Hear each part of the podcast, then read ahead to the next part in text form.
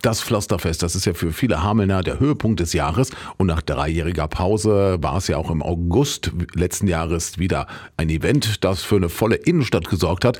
80 Bands auf sechs Bühnen haben die Besucher begeistert. Der einzige Wermutstropfen unter dem Strich stand für die Hameln Marketing- und Tourismusgesellschaft als Veranstalter ein Verlust in Höhe von etwa 80.000 Euro. Laut Oberbürgermeister Claudio Griese hat die Stadt diesen Fehlbetrag ihrer Tochtergesellschaft übernommen bzw. ihn ausgeglichen und auch in diesem Jahr werde es ein Pflasterfest geben. Natürlich muss man die politische Diskussion auch führen, inwieweit man als Stadt Hameln über die HMT bereit ist, das finanziell zu unterstützen.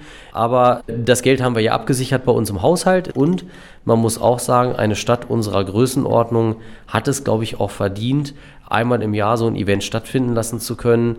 Das ist groß, das ist laut, das ist viel, aber ich glaube, das darf auch mal sein.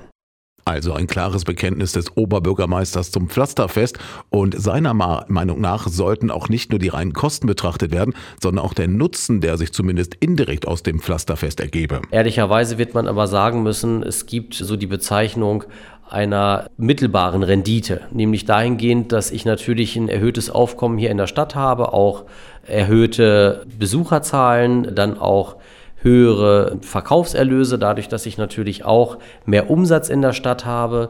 Und das muss man alles mit berücksichtigen, wenn Menschen zu diesem Pflasterfest kommen. Nun wird keiner, der beim Pflasterfest jetzt direkt da ist, sich nun gleich noch ein Hemd kaufen oder eine Hose.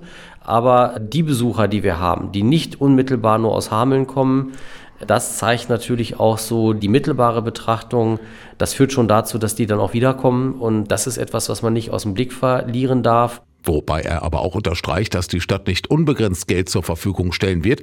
Ziel sei es, mit möglichst wenig Zuschuss auszukommen, ohne beim Umfang und der Qualität deutliche Abstriche zu machen. Also eine Billigvariante wird es nicht geben, aber natürlich haben wir auch als Politik mit der HMT gesagt, wir, wir müssen schauen, wie wir über die Bühnen agieren, was für Bands dann tatsächlich auch eingekauft werden und ähnliches. Da wollen wir jetzt nicht in das operative Geschäft eingreifen, aber nichtsdestotrotz so eine Betrachtung, wie so ein Pflasterfest aussieht, die Diskussion haben wir natürlich schon auch mit der Geschäftsführung der HMT geführt. Das darf nicht ausufern.